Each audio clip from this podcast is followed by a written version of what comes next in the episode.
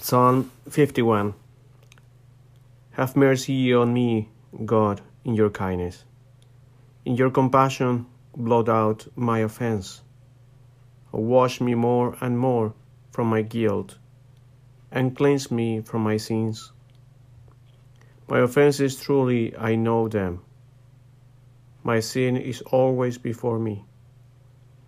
Against you, you alone, have I sinned. What is evil in your sight, I have done. That you may be justified when you give sentence, and be without reproach when you judge.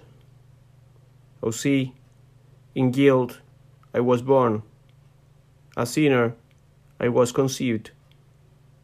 Indeed, you love truth in the heart. Then in the secret of my heart, teach me wisdom. or purify me, then I shall be clean. or wash me, I shall be whiter than snow. Make me hear rejoicing and gladness that the bones you have crushed may revive. From my sins turn away your face and blot out all my guilt. A pure heart create for me, O God.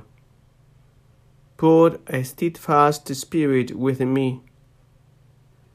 Do not cast me away from your presence, nor deprive me of your Holy Spirit.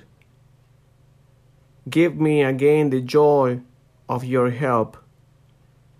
With a spirit of fervor, sustain me, that I may teach transgressors your ways, and sinners may return to you.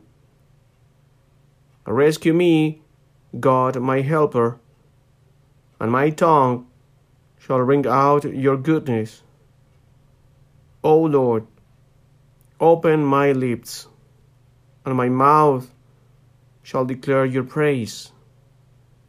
For in sacrifice you take no delight.